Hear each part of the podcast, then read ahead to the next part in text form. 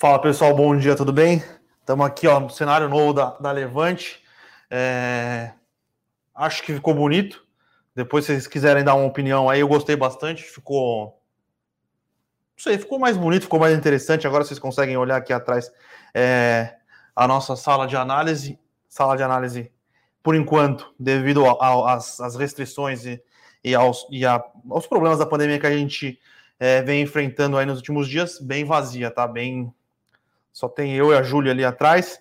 É, mas quando a gente tiver voltado aí um pouco mais ao normal, você vai poder ver, vocês vão poder ver aqui é, o pessoal trabalhando. Vocês podem até dedurar aqui para mim quem não está trabalhando direito, mas gostei do novo cenário, ficou bonito, ficou, é, ficou bem bem interessante, né? Ficou, ficou, eu gostei bastante. O problema agora aqui que a gente está tá filmando com uma, uma câmera de última geração aqui, ó, deve filmar em 4K, 8K, sei lá, então vocês vão conseguir olhar melhor a minha, a minha lata aqui, que não é das melhores, né? Mas, é, tudo bem, tudo bem. Vamos lá.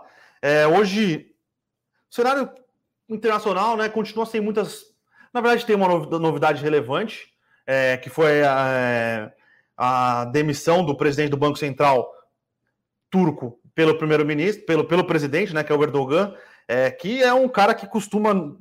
É um cara que vem é, transformando a Turquia numa, numa autocracia, né? Ele, ele é um cara que é bastante é, bastante autoritário, toma, toma posições que ele tem desafiado bastante a União Europeia, é, ele tem uma parceria muito forte ali com, com o Vladimir Putin na Rússia, é, é essa, essa, essa retaguarda, né, essas costas quentes com, o, com a Rússia faz com que ele vá ganhando poder, é, e além de, de, levar a Turquia numa, numa direção um pouco mais autocrática, aqui pensando na, na questão é, do próprio da própria democracia turca, né, que a gente vê é, bastante observadores internacionais falando que está indo para um caminho bastante é, ruim. É, você vê que na, na, parte econômica também, né, já é o terceiro é, já, ter, já é o terceiro presidente que ele demite lá do, do Banco Central turco, e este foi porque Ninguém vai, ninguém vai dizer,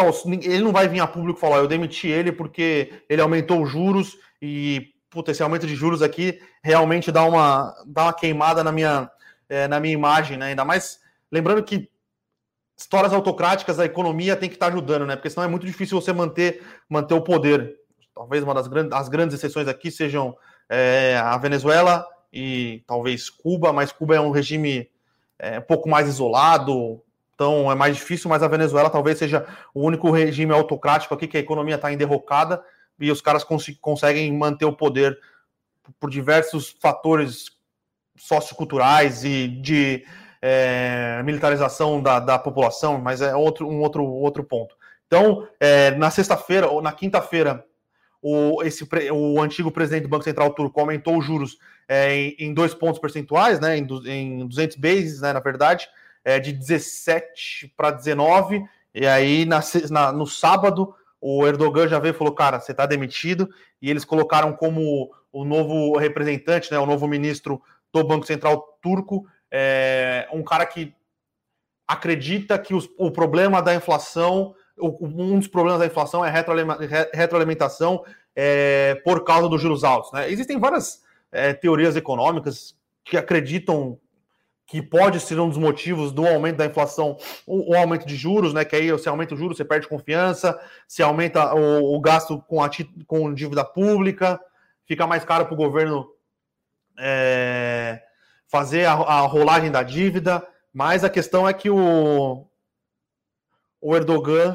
é, fez isso e o mercado não gostou, tá? É, agora, a, a, deixa eu só ver aqui quanto é que está caindo a lira turca, ela estava caindo mais de 10%, tá? Então, deixa eu só ver aqui. A lira turca agora está caindo 9,60. Diminuiu bem a queda, ela chegou a cair mais de 15%, mas agora deu uma, deu uma estabilizada. Lembrando lá que a gente teve é, dois circuit breakers na bolsa lá, né? Então a bolsa lá da Turquia chegou a cair mais de 10%. Então, é, é uma questão complicada, é um país que tem um problema muito forte de balanço de pagamentos, né? Então ele falta, do, falta reserva né, em dólares para a Turquia. Esse, esse problema foi bastante é, é, foi, é, piorou bastante por causa da, da pandemia. É, a Turquia tem um setor de turismo bastante forte, então sem o sem o, os dólares que vêm do turismo, piorou-se ainda mais a questão do balanço de pagamentos turco, tá? Então, é, e, e, por que a gente está falando bastante da Turquia aqui? Porque, no final das contas, é, não que todos os investidores institucionais eles enxerguem uma caixa de, de, é, é de países emergentes como um todo, assim, né? Mas existem sim alguns grandes alocadores globais que existe uma caixa de, de países emergentes. E eu acho que daqui eles tiram Ásia, onde hoje acho que é, é o foco da maioria dos investidores em emergente. A maioria dos investidores em emergente preferem investir em é, Índia, China, é, Vietnã, é, alguns outros países e tem um grande, uma outra grande caixa ali que é Brasil, Rússia, Turquia, África do Sul, Chile, é, Colômbia, então México. Então existe esse, essa disparidade, e quando acontece alguma coisa em algum desses, desse bloco aqui, por mais que alguns investidores ainda sejam especializados, o gordo dos investidores globais enxergam essa caixinha, né? Então, é, pode ter algum, algum repique aqui. A gente vê que o dólar vinha, vinha em queda, né? Vinha numa queda boa aí nas últimas semanas, principalmente após é, a mudança de direção da, de política monetária do Banco Central. Mas hoje aqui um, um certo estresse, um pequeno estresse aqui, né? Dólar aqui subindo 0,75 a 5, o dólar futuro, tá? A 5,53. Então, é, é, é complicado, né? É, a gente às vezes fala, pô, mas como é que os caras enxergam a caixa de emergentes com uma caixa só? É, você tem que entender que são fundos grandes, fundos que administram bilhões de dólares e eles fazem alocações, é o smart money, né? Eles fazem alocações táticas estratégicas no, no, na, na, caixa, né? Numa caixa como um todo. E aí tem um estresse em alguns dos ativos dessa caixa, tem a questão de, às vezes, por questões técnicas, né? Por exemplo, pô, o cara estoura o VAR, né? Que é o, uma das medidas de risco. Mesmo que ele não queira sair do Brasil ou sair dessa caixa, ele acaba sendo é, estopado, né? Ele acaba tendo que encerrar essas posições por causa do, da, da, das, das, oscilações e porque ele acaba estourando uma questão de limite de risco. E tem alguns que falam, puta, tá complicado emergentes, né? Pô, Brasil tem uma questão fiscal complicada, a Turquia tem o Erdogan, África do Sul, é, eu acho que eu vou estopar minha posição de emergentes, vou ficar só mais ali no, no Sudeste Asiático. Então tem, tem, tem a questão tática, que eu acho que muitos, muitos investidores vão ser levados a estopar uma posição emergente por causa é, dessa questão do, do, da, do aumento, né, do, do, estouro na posição de risco, e tem uma posição aí que o cara fala, puta, será que vale a pena mesmo ficar tomando esse risco? Não é melhor a gente ver o que vai acontecer nos próximos dias? Então o cara vai lá já stop e fala: ah, acho que não, não, vou não vou ficar tomando esse risco em, em, em emergentes por hora. Então é isso. É, foi uma decisão que realmente a decisão do, do, do, presidente do Banco Central turco já foi uma decisão inesperada e a decisão do Erdogan foi realmente mais inesperada ainda e por isso que está tendo um, impacto forte ali no, mercado no mercado turco. Além disso, né?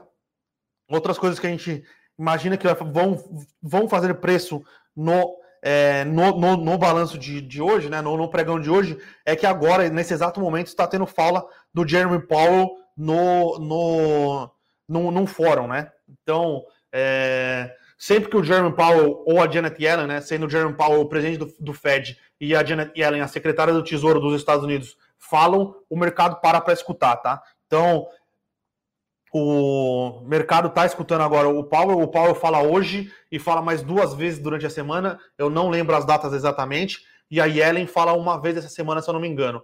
A Yellen e o Powell, uma das falas dele vão ser no Congresso americano, né? Explicando como é que está o, o, a atuação do Tesouro e a atuação do Banco Central no combate à pandemia. E o Powell hoje está falando num seminário, se eu não me engano, me engano, que é do BIS, né? Que é o Banco que, que significa o BIS mesmo? BIS Bank, que é o banco de.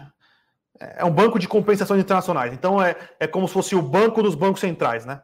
Então, é, essa fala dele, a gente, infelizmente, não estou acompanhando aqui, porque eu estou, infelizmente, infelizmente uma palavra é uma palavra ruim que eu usei, mas eu não estou podendo acompanhar porque eu estou aqui com vocês no Morning Call hoje, mas depois a gente vai tentar escutar é, na íntegra na íntegra o que, que o Jerome Powell está falando, é, para entender se ele dá alguma pista, é, ou o, que, o que ele vai falar e como essa fala dele pode mexer nos mercados. Lembrando que o Powell ele é bem sabonete, tá? Ele normalmente é, nas entrevistas que ele concede após as decisões de política monetária do, do, do, do FONC, né? Que é o órgão que é o Copom dos Estados Unidos, ele é bem sabonete. Então, ele nunca responde é, direito o que o, o, pessoal perguntou, ele consegue dar uma sabonetada é, bem relevante ali. E depois a gente vai continuar acompanhando. Lembrando que, como eu falei, tem mais duas é, falas dele, e tem uma fala da Janet Yellen. Essa fala da Janet Yellen parece que vai ser bastante importante também para entender qual vão ser as próximas as próximas intenções do, do, do, Tesouro Americano, como é que ela está vendo essa questão é, da, da, de como está a velocidade dos cheques que eles estão mandando e como é que é a visão dela sobre o pacote de 2 trilhões de dólares que o, que o Joe Biden ele quer, é, ele quer implementar, que vai ser um pacote bem grande aí de infraestrutura. É, aqui, mercados internacionais, os futuros de S&P estão caindo um pouco, lembrando que sempre antes que o Jerome Powell vai falar existe essa, essa queda aqui no mercado. Não sei se eu tentando dar passar um recado ou não, é, mas os mercados estão caindo. Mas hoje as treasuries de 10 anos nos Estados Unidos estão caindo, tá? Lembrando que semana passada elas fecharam em uma alta bastante forte. Hoje elas estão caindo relativamente bem aqui, caindo 2%, é, abaixo dos 1,70, negociando a 1,69. Então, é, dependendo de como for a, a, fala do Powell, isso pode dar uma aliviada nos mercados, né? pode dar uma aliviada, principalmente na Nasdaq lá nos Estados Unidos, que sofreu bastante até semana passada. É... E mercado em compasso de espera aqui realmente para ver como é que vai ser a, as falas do Paulo numa semana que ele vem falar bastante vezes, tá? Mas é, tirando a Turquia, tem a questão da volta de, de restrições, possíveis aumentos de restrições na Alemanha. Lembrando que a Europa está passando por um aumento de novos casos. A Itália já decretou lockdown em uma região considerável. A França decretou lockdown na sexta-feira e agora parece que vai ser a vez da, da Alemanha. Tá? É, coisas importantes que aconteceram e que podem ajudar aí, é, a acelerar a vacinação na, na, na Europa. Os Estados Unidos divulgou um estudo que eles fizeram com a AstraZeneca é, 80% de, 79% de eficácia e 100% de eficácia contra casos graves e internações. Então, é, isso deve ajudar a Europa a, a, acelerar o programa de vacinação da AstraZeneca. Lembrando que as próximas entregas de vacina na Europa, a maioria são das vacinas da Janssen e as vacinas da Pfizer, né, que não teve nenhum é, caso, não teve nenhum problema de de vacinação, de contestação de eficácia, de efeitos colaterais, mas um estudo positivo como foi esse divulgado pelos Estados Unidos deve ajudar. Lembrando que teve toda essa questão de se tinha eficácia, se causava efeito colateral ou não, e teve uma diminuição é, por parte da população é, de confiança na vacina da AstraZeneca, tá?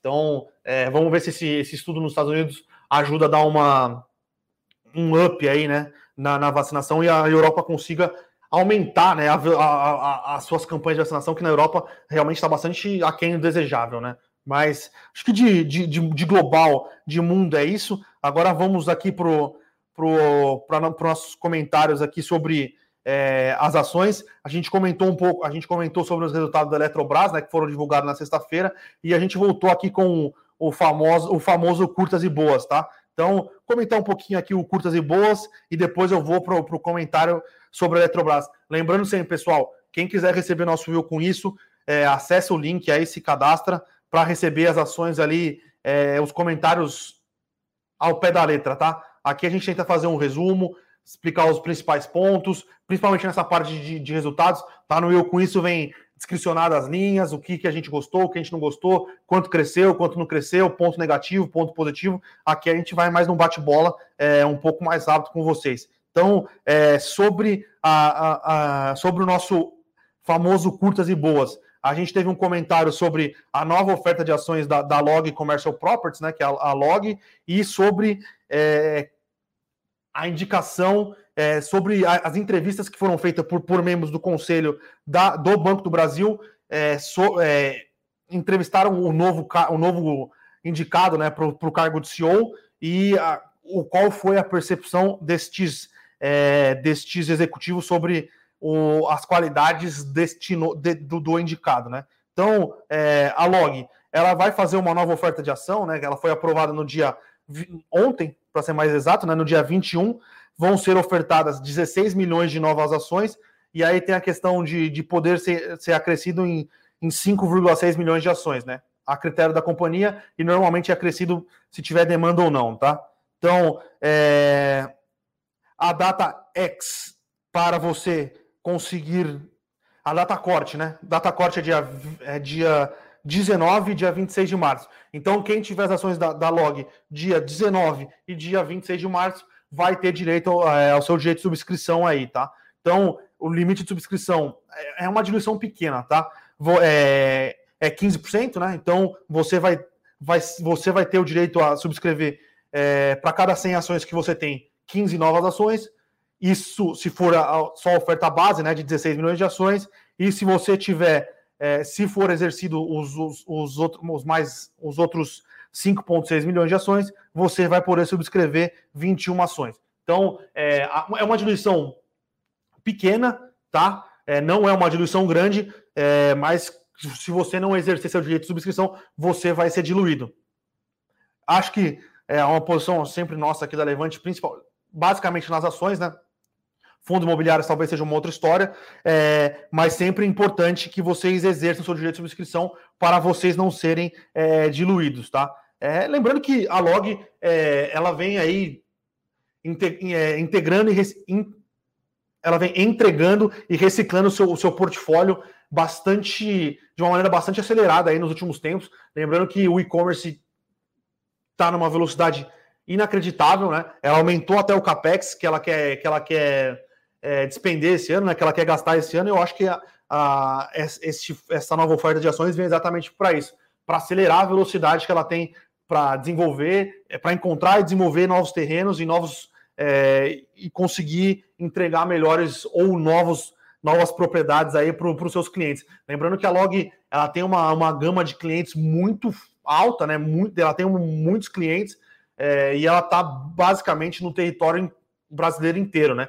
Então é, é uma estratégia bastante interessante, é uma estratégia diferente do que os fundos imobiliários fazem, né? Poucos fundos imobiliários eles desenvolvem as propriedades, né? Alguns agora estão botando esse pezinho mais nesse desenvolvimento de propriedades, mas a maioria ela, ela, ela eles compram é, propriedades prontas dessas grandes desenvolvedoras, né? Até por isso normalmente eles pagam um cap rate um pouquinho menor, né? Porque o risco de desenvolvimento, o risco de aprovação, o risco de se achar o terreno, o risco de você colocar os primeiros inquilinos, faz com que o, esses caras de properties aqui, a Log sendo uma delas, é, as, tenham um, um, um, custo de oportunidade maior do que um fundo imobiliário aí que está comprando um, alguma coisa já desenvolvida, com inquilinos. Então, é, realmente, a aceleração né, desse mercado vem fazendo com que a, com que a Log ela venha necessitando de mais capital. Lembrando que ela tem duas possibilidades aqui, né?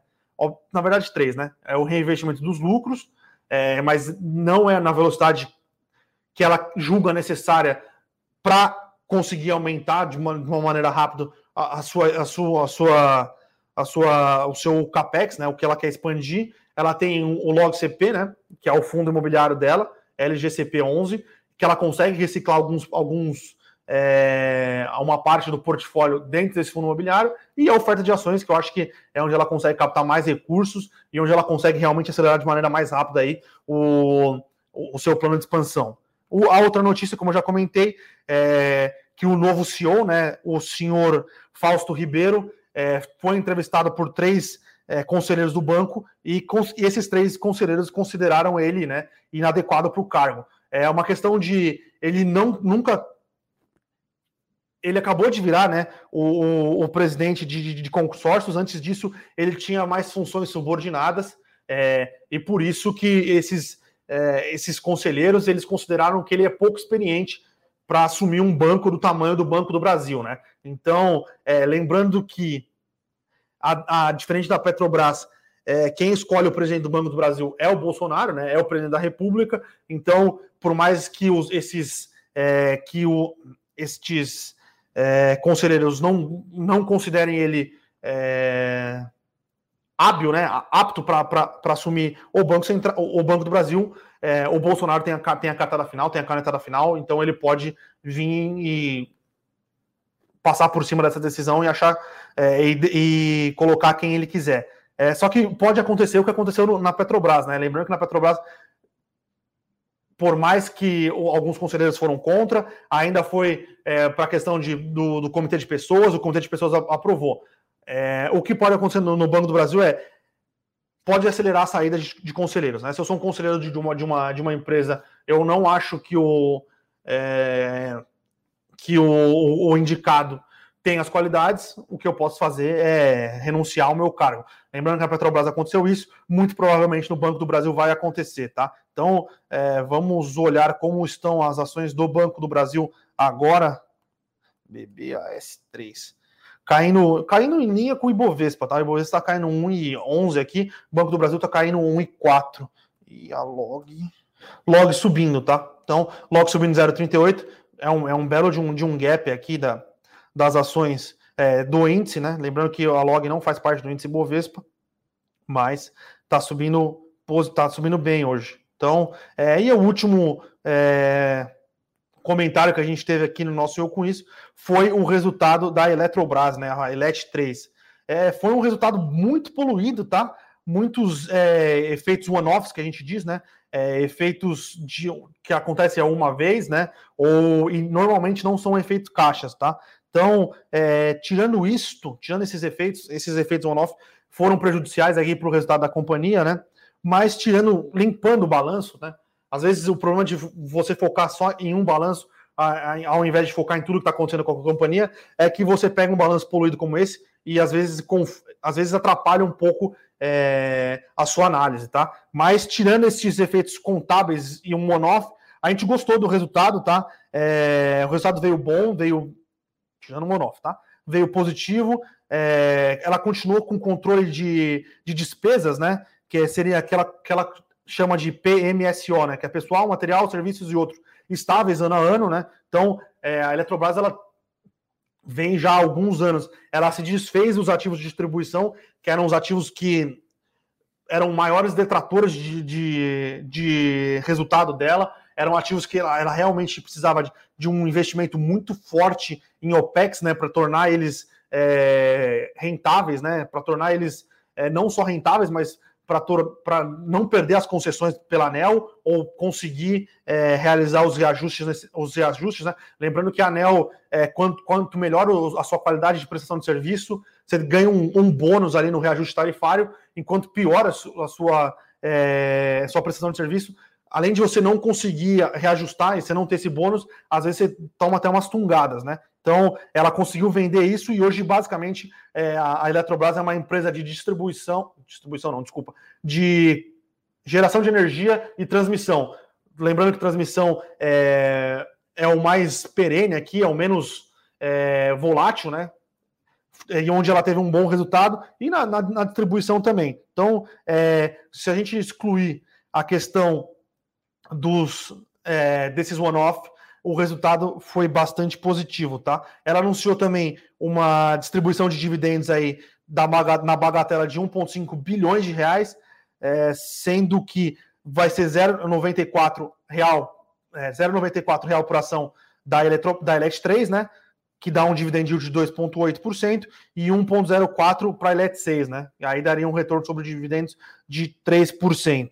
Então, é, tá, tá, melhor, tá melhor escrito ali, é, tá bem mais explicado ali no nosso IO com isso. Lembrando que tava batendo até um papo aqui com a Nelly, né, que é a nossa analista é, que cobre o setor de elétricas e utilities. Falei, pô, Nelly, foi bastante, bastante complicado, hein, para conseguir tirar esses one-offs aqui e ter uma, uma visão melhor do, do resultado da Eletrobras. Ela confirmou, falou, cara, não, dessa vez realmente foi bastante difícil. Ainda bem que saiu sexta-feira e eu tive um tempo maior para digerir, né? Porque se, sai, se saísse ontem à noite ou hoje de manhã, realmente ia ser bastante é, difícil para a gente conseguir digerir um resultado aí que veio é, realmente cheio de, de, de, de eventos não recorrentes, né? Então, é, dar mais uma olhadinha aqui no preço da Eletrobras. Eletrobras caindo 0,36, né? Contra uma queda de 0,90 do Ibovespa.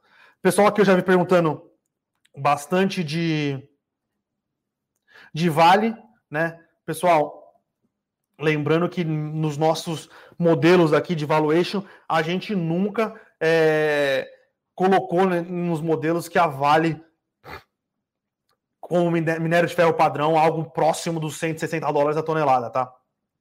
A gente sempre trabalhou com modelo com números mais é, mais pé no chão, mais conservadores, até porque a gente não acha que o minério de ferro é, a, né, conseguiria se manter nesses valores, tá? Então é, a gente não acha que que o minério de ferro a 160 dólares ainda é um, é um problema para a Vale, tá? A Vale consegue gerar muito caixa ainda nesses valores. Então, é, eu não ficaria muito preocupado é, com essas pequenas oscilações aí do minério de ferro no curto prazo. Lembrando que eu acho que o minério no curto prazo, no, no médio ou longo prazo não vai se manter estável a 160 dólares, tá? Então, é, e a Vale é uma grande geradora de caixa, uma empresa muito eficiente com minério de ferro a, a, a preços mais módicos ali, né? Questão de 130, 120, é, a Vale continua sendo uma excelente minera, uma excelente geradora de caixa e com uma, uma eficiência operacional muito grande. O que está acontecendo, tá, pessoal, nesses últimos dias aí, é que a China é, ela tem tentado diminuir é, a produção em algumas cidades na China por causa da poluição, tá? Lembrando que a China tem é, produção, produção siderúrgica, tá? A China tem alguns problemas é, de poluição e boa parte desses problemas aí, problemas são ocasionados por, é, por é, siderúrgicas é, de baixa qualidade, né? São siderúrgicas que elas não investem muito ali é, em produção limpa, é, em produção mais eficiente. Então, a China está tentando dar uma diminuída neste, neste problema ambiental por causa é, do aumento. É, teve um aumento muito forte de produção de, de, de aço na China, então a China está falando, cara, vamos dar uma segurada, principalmente por uma questão aí é, ambiental, mas tem uma questão de que boa parte das siderúrgicas na China já estavam operando sem é, no lucro operacional zero, tá? Então vamos continuar aqui com as suas as perguntas de vocês, pessoal. É, William Pereira aqui perguntou é, não é ruim essa nova oferta da LogCP para os investidores pessoa física. Eu tenho ações da Log. Como eles vão abrir para instituições IPF, é, vai diluir minhas ações? Não vai. William, se você não exercer seu direito de subscrição, né, que é as 15, para cada 100 ações, 15 ou 21, dependendo da quantidade de, oferta, de ações ofertadas, realmente você vai ter uma diluição é, na, na, na, sua participação societária né, e acionária. Mas, como é uma. Primeiro que a gente indica que vocês é, exerçam seu direito de subscrição e segundo que é uma diluição bem pequena, tá? Então, é, e vai de encontro com a estratégia da log de aumentar, né? De, aument, de acelerar a sua, a sua, a sua oferta de, de metro quadrado de, gal, de novos galpões. Lembrando que a, a, a demanda por novos galpões está muito aquecida, né? Então é, é uma estratégia interessante da log de é, fazer uma oferta para ter mais recursos em caixa no curto prazo para ela conseguir acelerar de maneira bastante forte aí seus, seus metros quadrados, seu met, seus metros quadrados aí, né? Seus metros quadrados ofertados de, de galpões logísticos.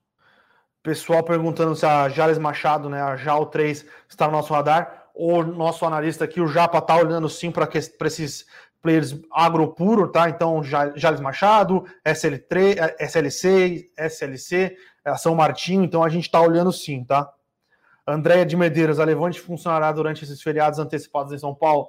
Sim, Andréia, vamos estar aqui é, nos Morning Calls todos os dias, né? Acho que tirando o, o, feriado de Páscoa, que é um feriado que a própria B3 não vai funcionar, né? Então, é, se eu não me engano, o feriado de Páscoa é dia. Deixa eu abrir meu calendário aqui. É dia 2, 2 de abril, né? Que é a sexta-feira da paixão. Então, é, tirando esse, esse, este feriado, que é um feriado programado, a, a, Levante vai estar funcionando todos os dias, tá? Então, vai ter morning call aqui na Levante é, funcionando de maneira. A gente vai estar funcionando é, todo vapor. Josmir, Bruno, com essa instabilidade no país no mundo, você vê uma possibilidade de circuit breaker na bolsa? É, Josmir, cara, a verdade é que no cenário hoje, atual, como a gente se encontra, eu acho bastante difícil a gente ter um circuit break ou alguma coisa é, nesse sentido, tá? É claro que é, a política brasileira é uma verdadeira caixinha de surpresas, né? A gente nunca sabe o que vai acontecer, é bastante complicado a gente é, tentar entender ou, ou tentar esmiuçar o que acontece em Brasília, mas sim, a gente tem uma, uma situação é, de curto prazo bastante desafiadora, principalmente aí por causa da pandemia, né? É, mas eu não acredito que o que vem acontecendo desencadeie um circuit breaker na bolsa, tá? É, lembrando que a situação é bastante é, complicada no curto prazo, é, é, é ruim, é meio é um pouco desesperador até, mas a, a, gente acredita que com as novas vacinas chegando, com a velocidade no, no, no plano de imunização e com algum sucesso aqui neste é, cenário aqui de, de restrição de, de, de, de, circulação de pessoas, a gente vai é, talvez num, num, em, num prazo aí de um, dois meses, a gente vai ter uma situação um pouco mais é, um pouco menos desesperadora, tá? Mas eu acho que no cenário que a gente tem hoje, é, não enxergo um, um, um, circuit breaker aí no, no, no, curto prazo. Mas é claro que se tiver é, se degringolar a relação entre executivo e legislativo, é, alguma coisa alguma coisa, algum trigger é, de ruptura institucional, né, aí sim a gente pode ter algum problema é, no curto prazo, tá? Mas hoje a gente não enxerga é, nada que envolva assim, uma ruptura tão, tão forte é, entre executivo e legislativo, é, então por isso que a gente não enxerga nenhum circuit break. E no mundo também a gente não enxerga nada que, é, que desencadeie uma correção muito mais forte no, no, nos países desenvolvidos que, que bata aqui no Brasil, tá?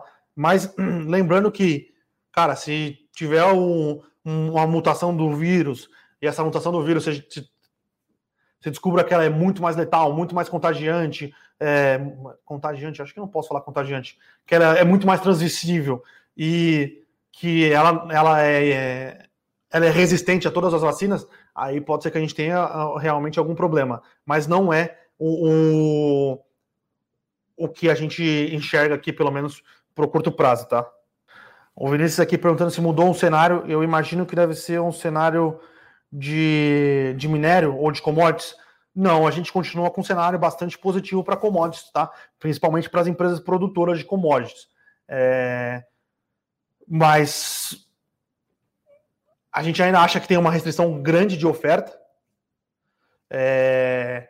E a demanda, ela muito provavelmente tende a se acentuar, tá? Lembrando que a gente está colocando na conta um pacote de, de expansão é, de infraestrutura nos Estados Unidos, a Europa deve vir com algum pacote nesse sentido, Índia também deve vir com algum pacote nesse sentido, e a China não vai parar de consumir, tá? Então, é, o que eu acho que pode acontecer é que o, o minério vai ficar na casa dos 150 é, dólares tonelada, não vai ficar no 180. Eu acho que esse 180 aqui era uma, é, também era um preço um pouco é, muito mais por causa de, de, ofer de, de choques de oferta no curto prazo, é, que realmente levou o, o minério de ferro para esses valores, mas eu acho que a gente não volta para a casa dos 90 dólares a tonelada.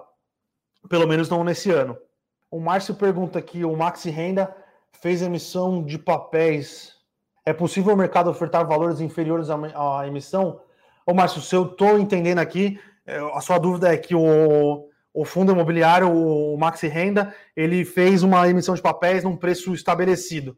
Se tem como o mercado comprar mais baixo do que o que está ofertado, mas diferente de, de ações, não tem book building, não tem nada, tá? O, o preço da emissão é estabelecido ali pelo, pelo gestor e se não tiver oferta naquele preço, não tem emissão, tá? Normalmente o emissor ou ele pode mudar os documentos da oferta, mas normalmente isso acontece mais em 400, não em 476, e baixar o preço mas normalmente ele cancela a oferta e faz uma nova.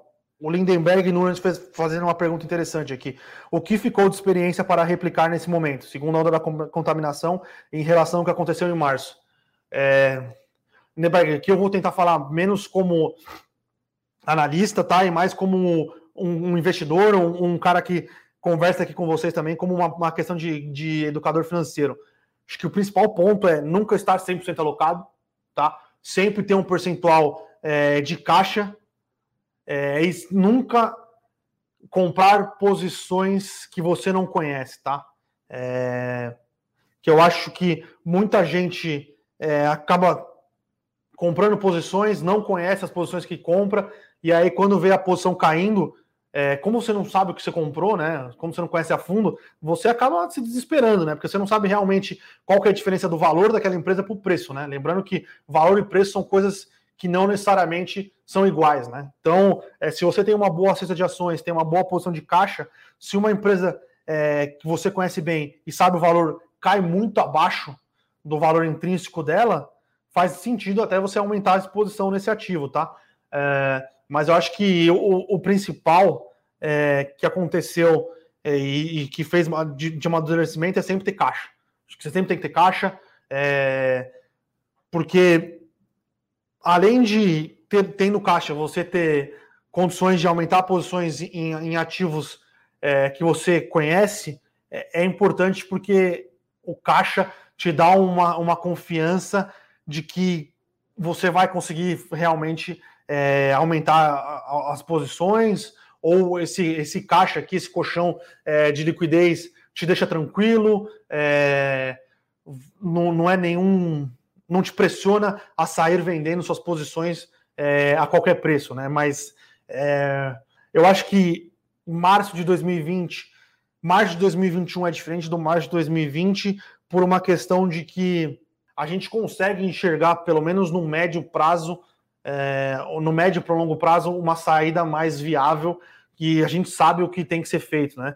Uma aceleração da campanha de vacinação é, coisa que em março de 2020 a gente não enxergava. A gente é, não imaginava em março de 2020 a produção de uma quantidade de vacinas, uma velocidade e uma quantidade tão grande como a gente tem visto é, de julho, agosto para cá, né? Então são diversas vacinas é, sendo produzidas por diversos, por diferentes players e eu acho que é isto que possibilita é, um cenário um pouco mais não positivo, porque o cenário realmente é, não é positivo, é, é, é bastante complexo e triste, mas um cenário de correções menos é, intensas como foi em 2020. 2020 é, o grau de incerteza era muito maior, né? Hoje a gente já enxerga é, um cenário de se comprando as vacinas, se aumentando a velocidade de imunização, um cenário um pouco mais é, positivo aí no curto prazo. Ah, o, o Paulo falou aqui, o cenário levante o cenário levante, cara, continua. A gente continua no, mesmo cenário, tá? É, a gente continua bastante. A gente prefere estar posicionado é, em ações de empresas que estão, é, que têm sua receita em dólar ou que se, se beneficiam do crescimento global ao invés do crescimento do Brasil. A gente já começou a enxergar algumas empresas aqui no Brasil, setores de shopping, setores de varejo, a preços que a gente. A preço não, né? A valor que a gente considera é, bastante interessante para a gente entrar. A gente não enxerga o Brasil fazendo uma grande, grandes reformas estruturantes e a gente enxerga sim uma pressão de curto prazo aqui, principalmente envolvendo a velocidade de vacinação, tá? Mas o cenário que a gente enxerga é, é, é um pouco parecido. Algum dos riscos de cauda que a gente via no começo do ano, que é uma elevação da inflação nos Estados Unidos e uma como consequência é, ou na verdade, ou, é que a gente enxergava a inflação subindo e as treasuries subindo como resposta disso, né? O que a gente tem visto nos Estados Unidos agora é um aumento das treasuries, imaginando que o Banco Central americano não vai ser, não vai ser, que o Banco Central americano vai ficar para trás da curva, né? Então, é, mas é, é eram cenários que a gente tinha mapeado, mas a gente ainda não enxerga é, como nada que nenhuma mudança forte ainda no nosso cenário, no, no, é, no, cenário de curto prazo, tá? E de médio prazo. A gente ainda continua imaginando um bom crescimento para as empresas de commodities, a gente começa a enxergar bons pontos de entrada em empresas de varejo, empresas de shopping, é, mas basicamente a gente prefere ainda estar. Tá, a gente tem uma posição bastante defensiva, eu diria, por causa das nossas exposições a commodities, tá? Mas, é, como eu disse, a gente já começa a enxergar algumas posições é, interessantes em cíclicos Brasil, tá? É, a Tatiane perguntou por que o Pecari está subindo tanto. É, tem duas coisas que eu acho, tá, Tatiane? Primeira coisa, que era uma ação que está bastante que estava bastante descolada do seu, do seu valor, né? É, ela acabou apanhando bastante depois do, do split, né? O açaí subiu bastante, porque é uma ação mais de crescimento, é uma ação que é mais queridinha por causa do crescimento contratado que ele tem, pela velocidade que ele consegue abrir lojas. Então, o açaí teve uma valorização bastante é, forte e o Pão de Açúcar ficou com um patinho feio ali, né? Da, da cisão é, e acabou negociando a, a, a preços e a múltiplos muito aquém do que a gente achava que fazia sentido para uma empresa do tamanho da empresa do Pão de Açúcar, né? E aí eu acho que o mercado, depois que assentou, o açaí começou a olhar um pouco mais o Pão de Açúcar, viu que realmente os múltiplos ali não faziam sentido, é, era uma ação que estava barata, e na sexta-feira teve, teve uma uma notícia de que o controlador do açaí lá fora, né, que é o grupo Cassino, ele pretende se livrar de alguma das suas subsidiárias, uma das subsidiárias sendo uma empresa de e-commerce, que é uma empresa de e-commerce relevante é, na Europa, chama Cenova, aonde o Pão de Açúcar Brasil ele tem 35% de participação. Então, é, essa, se eu não me engano, essa participação estava é, valendo algo como 5 a 6 bilhões de reais, sendo que o pão de açúcar estava sendo negociado a 7. Então, é, isto fez um, isso ajuda a precificar melhor o, o, as ações do Pão de Açúcar e por isso que eu acho que o Pão de Açúcar vem sumindo bastante aí é, nos últimos dias, tá? Hoje eu ainda acho que o Pão de Açúcar até continua subindo. O Pão de Açúcar está subindo mais 6% a 30 reais. Lembrando que semana passada, né, ele estava negociando abaixo dos 23, se eu não me engano. Então, é, Deixa eu voltar aqui, cinco dias. É, semana passada aí negociando a 25 reais, 24 reais.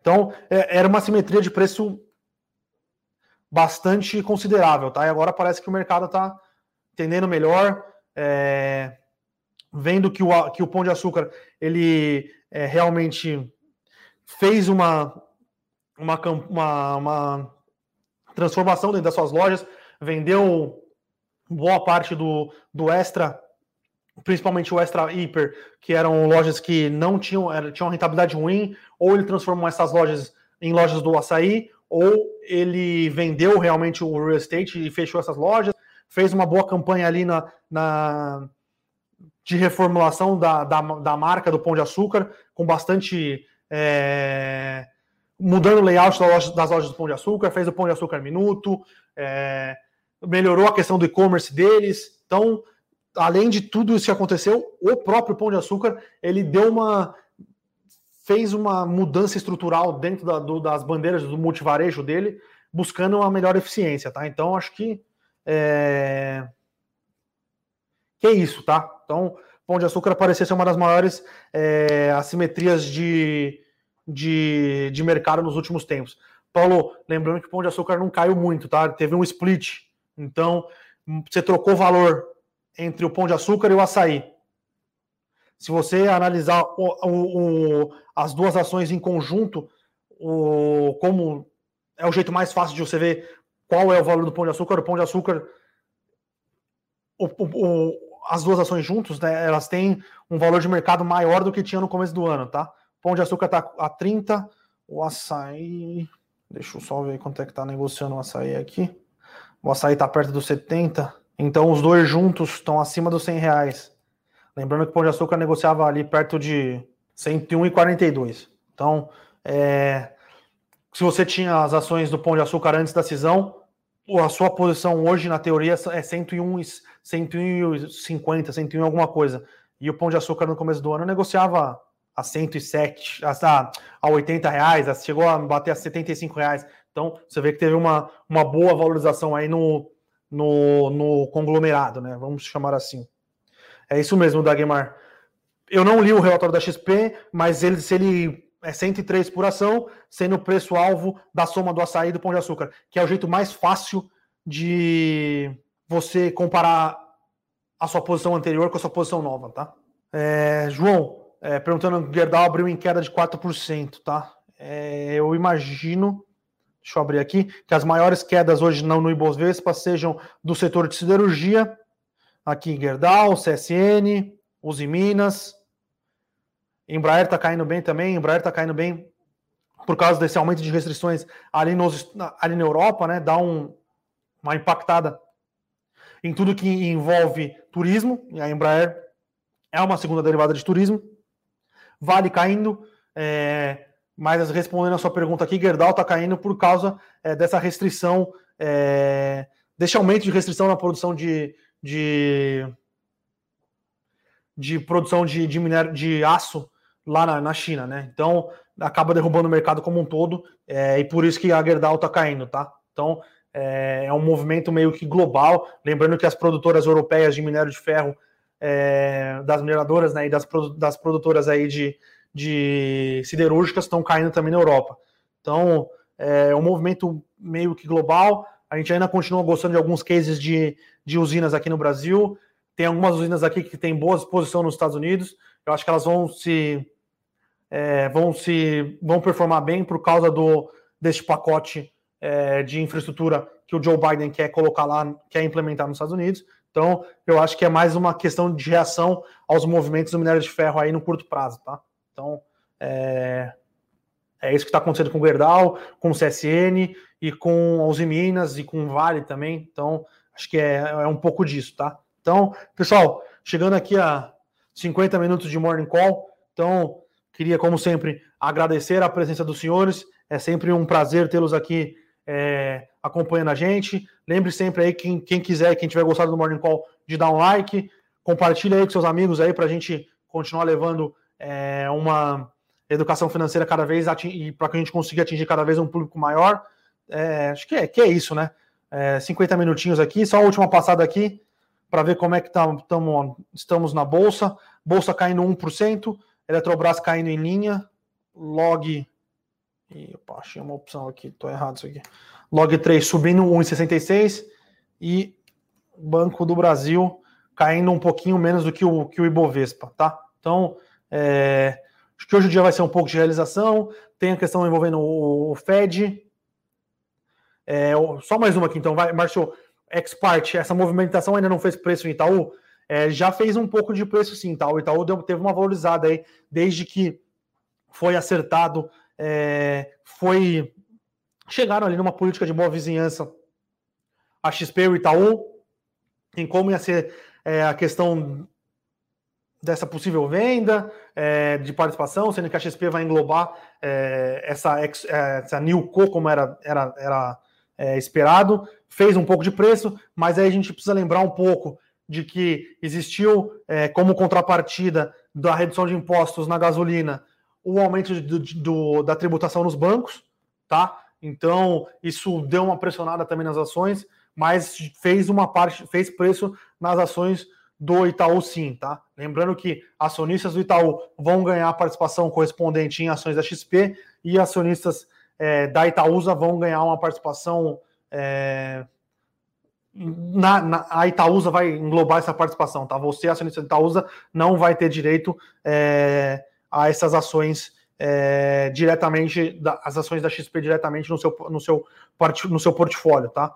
É, mas é isso então, pessoal. Queria agradecer a todos vocês, sempre um prazer. Amanhã estou de volta aqui.